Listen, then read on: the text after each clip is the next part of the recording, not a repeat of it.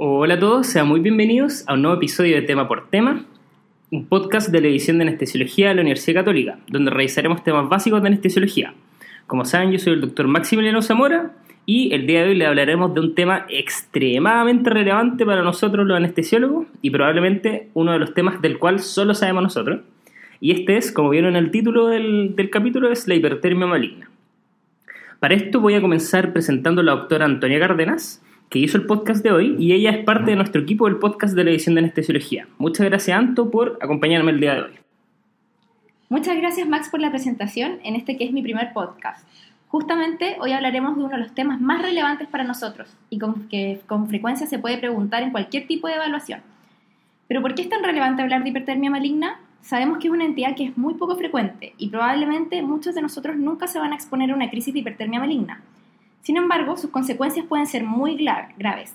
De hecho, si no la reconocemos y no la manejamos con tratamiento específico a tiempo, podría llevar incluso a la muerte de los pacientes. Como tú dijiste, Max, solo nosotros sabemos de esto. Nadie más está preparado para este tipo de crisis. Perfecto, Anto. Bueno, entonces eh, vamos a partir con este tema muy entretenido. Vamos a partir, como ya de costumbre, con una pregunta del tema de hoy. Y la pregunta dice así. ¿Cuál de las siguientes enfermedades no está definitivamente ligada a la hipertermia maligna? A. Central Core Disease. B. Distrofia muscular de Duchenne. C. Síndrome de King-Denborough. D. Multiminicore Disease. Tómense un minuto para pensar. La respuesta correcta es B es una enfermedad que produce un eh, síndrome de hipertermia like, la distrofia muscular de Duchenne, pero no se encuentra definitivamente asociada. Ahora vamos a mencionar los objetivos del capítulo de hoy. Al final del capítulo ustedes deberían ser capaces de mencionar lo siguiente. Primero, definir la hipertermia maligna, hablar de forma general sobre la fisiopatología de esta enfermedad, el cuadro clínico de hipertermia maligna y su manejo inicial, definir cuáles son los pacientes susceptibles, Definir también el manejo futuro de la hipertermia maligna, estudio a realizar y anestesia en pacientes susceptibles. Vamos a describir también las enfermedades asociadas a hipertermia maligna, las condiciones definitivamente ligadas, los síndromes hipertermia like y condiciones asociadas. Y finalmente discutiremos las enfermedades que no producen hipertermia maligna.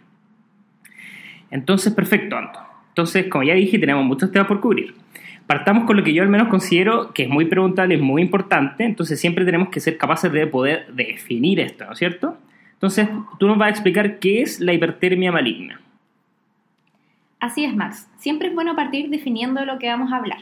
La hipertermia maligna es una enfermedad farmacogenética del músculo esquelético que en su forma de presentación clásica se evidencia entre la presencia de gatillantes produciéndose un estado hipermetabólico. Su herencia es de carácter autosómica dominante, pero con una penetrancia variable. Esta afirmación se puede descomponer, destacando que es una enfermedad farmacogenética. Esto quiere decir que los pacientes susceptibles se encuentran genéticamente predispuestos a reaccionar a ciertos fármacos, cuya presencia suele ser necesaria para gatillar el cuadro clínico. Los gatillantes descritos son los gases halogenados y relajantes musculares depolarizantes como la succinilcolina. Esta es una enfermedad rara pero muy grave, Inicialmente se asociaba un 60% de mortalidad y se ha ido reduciendo hasta incluso menos de un 1,4%. Esta disminución en la severidad y mortalidad de los casos actuales de hipertermia maligna está por distintos factores, entre ellos el diagnóstico precoz. Hay un mayor awareness de esta enfermedad y el uso del de end-tidal CO2 para su detección. El uso de gatillantes menos potentes, ya es raro usar alopano, y en tercer lugar, y lejos el punto más relevante, la administración de drogas que atenúan su progresión, específicamente el dantrolene. Igual es bien importante mencionar que la hipertermia maligna produce un cuadro bien heterogéneo, por lo que su real incidencia probablemente está infravalorada. En Europa y Estados Unidos, la incidencia descrita entre pacientes sometidos a anestesia es de 1 en 15.000 casos en niños o adolescentes y de 1 a 50 a 150.000 casos en adultos. Los casos de hipertermia maligna fulminante son aún más raros. Perfecto, entonces yo por lo menos siempre me quedo con que la incidencia aproximada es como una en 100.000 anestesias, ¿no es cierto? Exactamente, Max. Ese es el número que debemos recordar. Además, es más frecuente en hombres. Y recuerden que en promedio los pacientes que presentan una crisis tienen tres anestesias previo al evento, así que el clásico se ha operado antes sin problema no es un punto relevante a considerar. Perfecto, me queda bien claro. Bueno, entonces ahora vamos a partir con el segundo de nuestros objetivos de aprendizaje del día de hoy que había mencionado antes, y es sobre la fisiopatología de la hipertermia maligna. ¿Qué Sí. nos puedes decir de esto? La hipertermia maligna es un síndrome causado por una alteración en la homeostasis intracelular del calcio, produciéndose una desregulación en el mecanismo de acoplamiento de excitación-contracción del músculo esquelético. Se asocia a un aumento persistente de la concentración citoplasmática de calcio, producido por una salida masiva de este ion desde el retículo sarcoplasmático y una recaptura insuficiente. Perfecto, bueno, y aprovechamos de mencionar que existen múltiples mutaciones que generan esta susceptibilidad hipertermia maligna y junto a la presencia de estos gatillantes que ya había hablado la Anto, conducen a una desregulación del funcionamiento del canal de receptor de rayanoína 1, lo que genera una liberación masiva de calcio, que es lo que previamente habíamos descrito. Si bien la mayoría de las mutaciones que otorgan susceptibilidad se encuentran en el gen de receptor de rayanoína 1, se han descrito tres mutaciones en el canal de calcio voltaje dependiente que también otorgarían susceptibilidad. Así es. Entonces, durante la crisis de hipertermia maligna, como ya dijimos, se libera calcio masivamente del retículo con una recaptura insuficiente. Dados estos niveles de calcio sobre el umbral contráctil, se produce la rigidez muscular característica, porque se mantienen activas las unidades de actina miocina. La actividad muscular y metabólica determina un elevado consumo de ATP y oxígeno, que genera una gran producción de CO2 y liberación de calor. Esto lleva a daño celular con destrucción del músculo y liberación de potasio, mioglobina y otros desechos. El alto consumo de oxígeno produce una acidosis láctica. Junto con los niveles elevados de CO2, conduce a una acidosis mixta. La hipertermia se produce por el calor liberado en los procesos metabólicos, entre ellos la recaptura del calcio hacia el retículo sarcoplasmático. La liberación de mioglobina y su potencial depósito a nivel tubular renal puede originar una insuficiencia renal.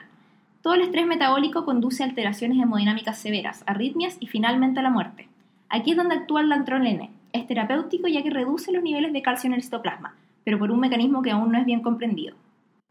Perfecto, Anto. Entonces, eh, me queda súper claro lo que explicaste y claramente esto puede determinar la clínica, ¿no es cierto? La clínica sería determinada por una salida masiva de calcio desde la célula muscular. ¿Es así? Así es, Max. Toda esta respuesta hipermetabólica se relaciona con esto que venimos conversando. Siguiendo un poco la línea, ahora vamos a pasar a nuestro siguiente punto a revisar, el cual es el cuadro clínico de la hipertermia maligna. La hipertermia maligna se presenta en individuos susceptibles a ser expuestos a ag- agentes gatillantes, como los halogenados y la succinilcolina que ya mencionamos. El cuadro clínico puede ir desde formas larvadas de inicio insidioso hasta episodios de inicio brusco, esto ya sea en el intraoperatorio o en el postoperatorio inmediato. En general, cuando son los gatillantes los halogenados, puede verse una instalación más lenta y en el uso de succinilcolina se asocia a una crisis de inicio más brusco.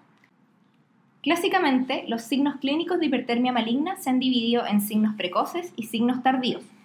Los signos precoces son la eleva- elevación de los niveles de CO2 expirado, taquimnea y o taquicardia, espasmo del músculo macétero, especialmente si se ha usado succinilcolina, rigidez muscular generalizada, acidosis mixta, sudoración profusa, piel moteada, arritmias y presión arterial inestable.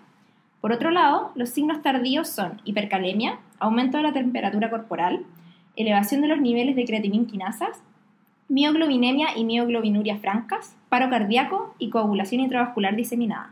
Perfecto, Anto. Entonces se debe sospechar la hipertermia maligna cuando se ha usado primero los gatillantes, como tú muy bien dijiste, y se presenta un aumento inesperado del CO2, ¿no es cierto? Taquicardia, taquipnea, arritmias, piel moteada, cianosis, rigidez muscular, aumento de la temperatura o, como tú también dijiste, la inestabilidad hemodinámica.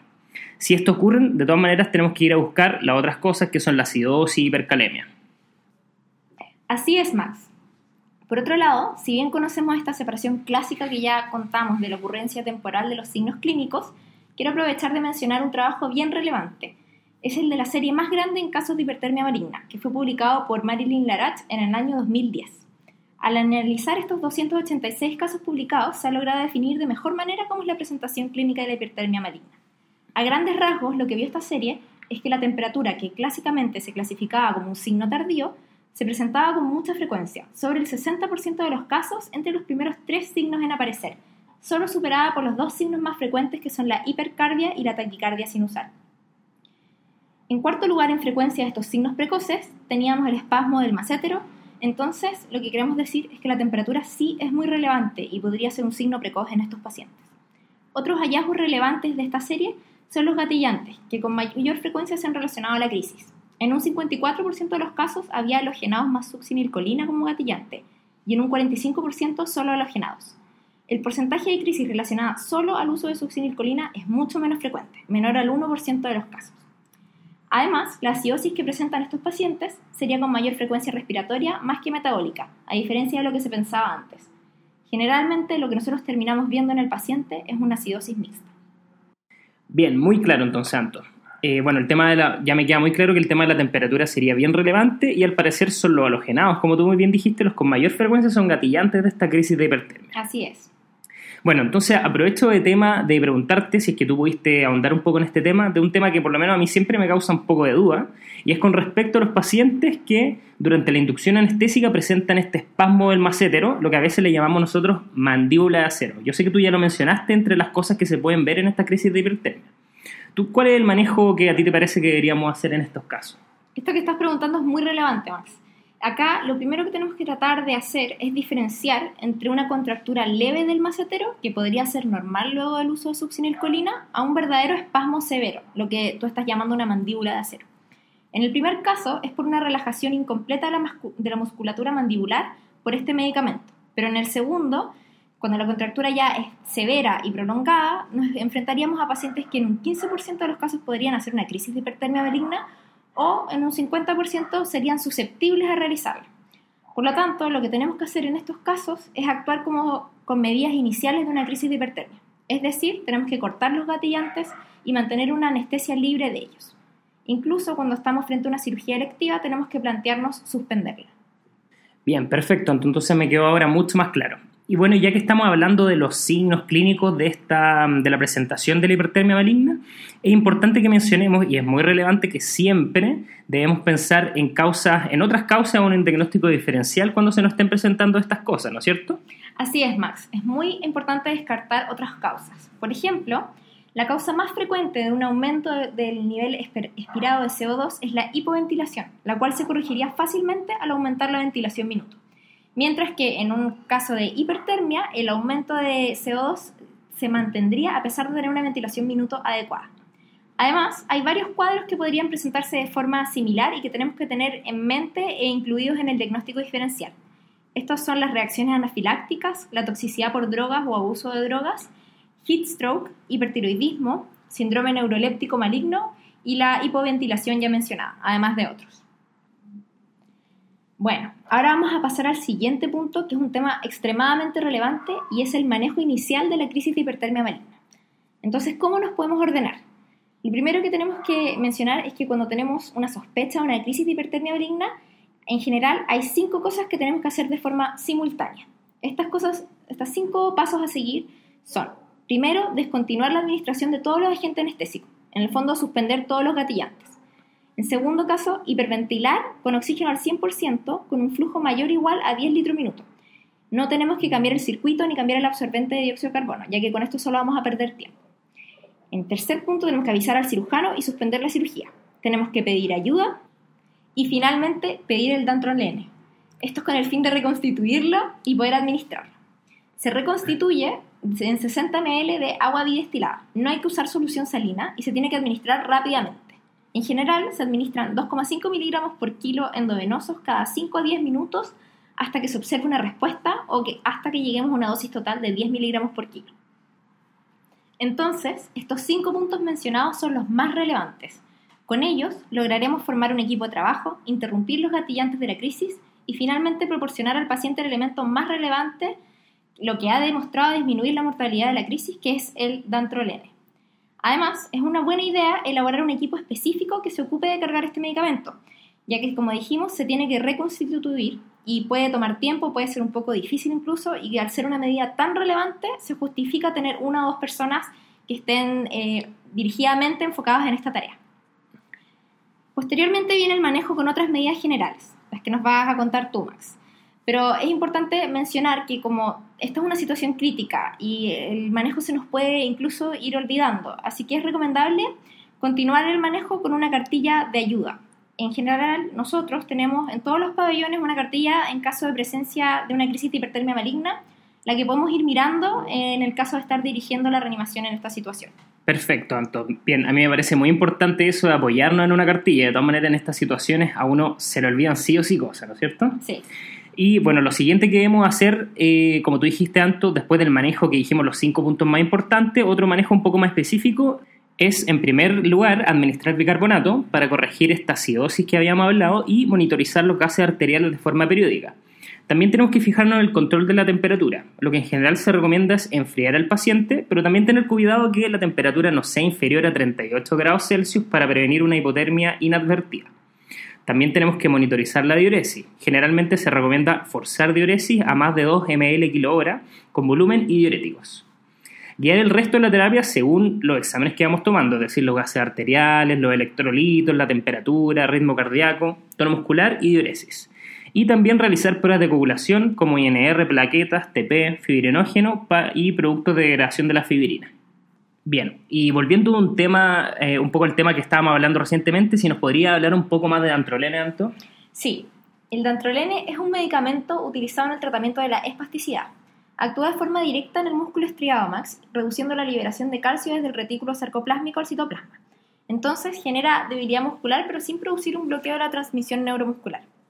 Sus efectos adversos más frecuentes son la debilidad muscular ya mencionada, flebitis, molestias gastrointestinales como la diarrea, falla respiratoria, hipercalemia y cialorrea. Además, puede prolongar el tiempo de ventilación mecánica invasiva. En general viene presentado en botellas de 20 miligramos con un pH de 9,5 y 3 gramos de manitol.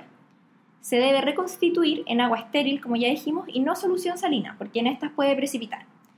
En general se recomienda que los servicios de anestesia tengan por lo menos 35 frascos de dantrolene, que es la cantidad suficiente para tratar un paciente de 70 kilos. Entonces, vuelvo a recalcar lo que mencionamos antes, que eh, como vemos el vuelo inicial de dantrolene es alrededor de 10 frascos, que tienen que ser restituidos. Por lo tanto, es importante que haya personas que estén encargadas solo de esta tarea. Bueno, Ahora vamos a pasar a otro tema que también es muy importante y tiene que ver más que con el tratamiento de la crisis, es la prevención de esta. Nos tenemos que fijar en este caso en cuáles son los pacientes que definiríamos como susceptibles y cuál sería su manejo futuro. Es decir, cómo dar una anestesia libre de gatillantes. Perfecto, Anto. Entonces partiremos con la pregunta que muchas veces nos hacemos. ¿Quién se considera susceptible de hipertermia maligna? Entonces lo que nosotros tenemos que acordarnos es que los que se consideran susceptibles son cuatro puntos. Primero, un paciente con antecedentes propios de un episodio de hipertermia maligna, ya sea definitivo o sospechoso. En segundo lugar, que el paciente sea familiar de un paciente que haya tenido una crisis de hipertermia maligna. Tercero, que presente enfermedades asociadas a hipertermia maligna, y después esto nos va a hablar un poco más lento. Y en cuarto lugar, pacientes con diagnóstico de susceptibilidad por un test de contractura in vitro.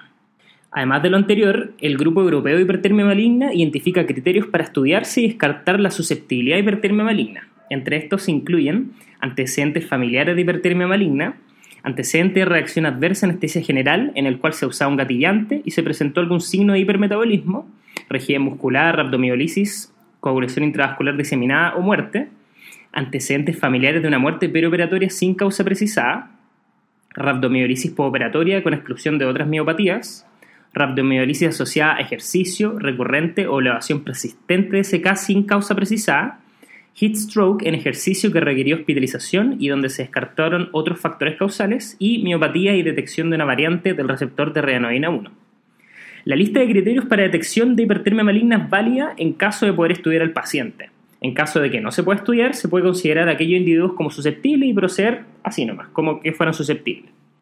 Bueno, y como les dije, hay unas enfermedades que están asociadas a la hipertermia maligna, ¿verdad, Anto? Sí, la verdad es que existen enfermedades que están definitivamente ligadas a la hipertermia maligna y aquellos que las padecen tienen que ser tratados como susceptibles. Pero por otro lado, también hay enfermedades que producen un síndrome similar a la hipertermia maligna y finalmente tenemos enfermedades que clásicamente se relacionaron a este cuadro pero que se ha evidenciado que no habría relación. Las enfermedades definitivamente ligadas a hipertermia maligna consisten en miopatías de muy baja frecuencia de presentación. Su presencia es sinónimo de susceptibilidad y tienen que tratarse como, como tal. Ellas son Central Core Disease, Multimini Core y fenotipo de King-Denborough. Las enfermedades con síndrome de hipertermia maligna-like consisten en enfermedades en las cuales los fármacos mencionados gatillan un estado hipermetabólico parcial pero no generan un síndrome de hipertermia maligna completo.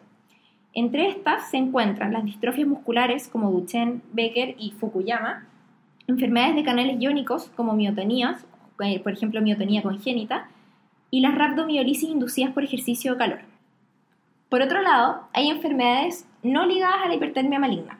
Las llamamos así porque en algún momento fueron ligadas a este cuadro, sin embargo, actualmente no hay evidencia que las asocie. Entre estas se encuentra el síndrome de Noonan, artrogriposis, osteogénesis imperfecta, miopatías mitocondriales, enfermedades de depósito de glicógeno, entre otras. Perfecto. Entonces recordemos, y esto tiene relación con la primera pregunta que le hicimos al inicio del podcast, las enfermedades definitivamente ligadas a hipertermia maligna son solamente tres. Central Cord Disease, Multimini y el fenotipo de King-Denver. Entonces nos queda un punto a mencionar con respecto a las personas que consideramos susceptibles y que son las que tienen un estudio diagnóstico de susceptibilidad a hipertermia maligna. Primero mencionamos que el gol estándar diagnóstico de susceptibilidad a hipertermia maligna es el test de contractura in vitro.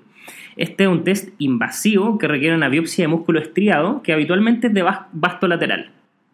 Lo que se hace en este examen es que se expone el músculo a cafeína y al otano y se evalúa la respuesta contráctil, diagnosticándose susceptibilidad según la concentración a la que ésta la presenta. Así es, Max. Como muy bien dices, la biopsia muscular es el gold standard. Tiene una alta sensibilidad y especificidad para el diagnóstico de susceptibilidad de hipertermia maligna. Sin embargo, este examen se encuentra extremadamente poco disponible. Para realizarlo se debe tomar la muestra de forma directa en el lugar donde se va a procesar, lo que actualmente se realiza solo en Estados Unidos. Es decir, hay que viajar para hacerse el examen y tener el resultado, porque por lo tanto es bastante raro que tengamos a pacientes con este examen. También se pueden realizar estudios genéticos, existiendo un énfasis en la búsqueda de mutaciones del gen que codifica el receptor de rianodina. Pero, dado la amplia diversidad de mutaciones y genes involucrados, la sensibilidad de los estudios genéticos es bien baja. Se requieren más estudios para comprender a cabalidad la relación entre las mutaciones y la susceptibilidad además. Actualmente estos últimos se usan solo con fines de investigación. Bien, entonces ahora vamos a hablar de la última parte, que es finalmente cómo darle anestesia a estos pacientes que decimos que son susceptibles. Entonces, en cuanto a esta anestesia, lo principal es que debemos hacerlo en todos los pacientes que tengan sensibilidad demostrada o por lo menos tengamos un alto grado de sospecha, historia personal o familiar compatibles con el cuadro, como ya, en el fondo, los criterios que ya hablamos previamente. Estos pacientes deben ser manejados con una anestesia libre gatillante, ¿no es cierto, Anto? Así es, Max. Se recomienda entonces que la cirugía se realice a primera hora, habiendo limpiado la máquina de anestesia de los agentes inhalatorios, es decir, retirar los vaporizadores, cambiar los circuitos, cambiar la calzada. El circuito y la máquina además tienen que ser lavados con flujos altos de oxígeno como mínimo por 50 minutos. Por otro lado, la monitorización del paciente va a depender un poco del tipo de cirugía y las comorbilidades que tenga este. Tenemos que disponer desde el principio una capnografía y la posibilidad de acceder a una monitorización invasiva en caso de que se genere una crisis. En estos pacientes podemos usar tanto anestesia general como regional. Para la primera, tenemos que recordar evitar el uso de gatillantes como la subcinilcolina y los algenados, y para la segunda, es muy importante que demos una adecuada sedación, ya que el estrés puede gatillar o potenciar un cuadro de crisis de hipertermia maligna. Además, y siendo esto muy importante, tenemos que tener previamente identificado el lugar de almacenamiento de dantrolén en nuestro lugar de trabajo, su presentación y conocer la forma de prepararlo y administrarlo. Perfecto, Entonces te quería aprovechar de preguntar esto que se habla muchas veces de eh, en los pacientes de riesgo dar una dosis profiláctica de antrolena. ¿Qué opinas de esto o qué has leído sobre esto? Bueno, Max, se sabe que en series grandes donde se ha usado la anestesia libre de gatillantes son un porcentaje muy reducido, aproximadamente 0,002% de los pacientes presentan síntomas leves de hipertermia maligna. Por lo tanto, la medida de la anestesia libre de gatillantes es efectiva y la profilaxis no estaría indicada. Sin embargo, igual hay unas situaciones que podrían ser un poco más controversiales. Por ejemplo, en una cirugía muy compleja o pacientes que no puedan tolerar el estrés quirúrgico, donde se podría gatillar la crisis solo por el estrés inducido, podría eventualmente considerarse la profilaxis. También podría considerarse en cirugías con circulación extracorpórea y si el paciente tiene una historia previa de crisis de hipertermia inducida por estrés. En estos casos, ¿cuánto dar? Se podría dar un bolo de 2,5 miligramos por kilo de dantrolene 30 minutos antes de la anestesia. Perfecto. Bueno, y con eso cubrimos todos los temas que eh, habíamos dicho inicialmente en los objetivos. Te quiero dar muchas gracias, Anto, por el capítulo de hoy. Muchas gracias a ti, Max. Gracias por incluirme en este episodio y espero que nos veamos muy pronto en otro podcast. Estoy seguro de eso. Y bueno, eso es todo por hoy. Espero que le haya resultado de utilidad este podcast. De todas maneras, estas situaciones críticas son características de nuestra especialidad y debemos conocerlas a la perfección. Recuerden entonces comentar en nuestra página Facebook, en la página web, en nuestro Twitter de Anestesiología UC y también recuerden descargar el contenido de iTunes y valorarlo y así pueden dejar un comentario también mucho mejor. Nos gustaría saber, ¿le ha tocado una crisis de hipertermia maligna? ¿Cómo la manejaron? ¿Cómo se enfrentan en sus centros los pacientes con susceptibilidad de hipertermia maligna? Son cosas que nos gustaría saber y de todas maneras podrían dejar comentarios con respecto a esto en la página. Nuevamente, soy el doctor Maximiliano Zamora y en nombre del equipo del podcast de la edición de Anestesiología de la Universidad Católica, les quiero dar muchas gracias por escucharnos y que tengan una muy buena semana. Chao. Chao.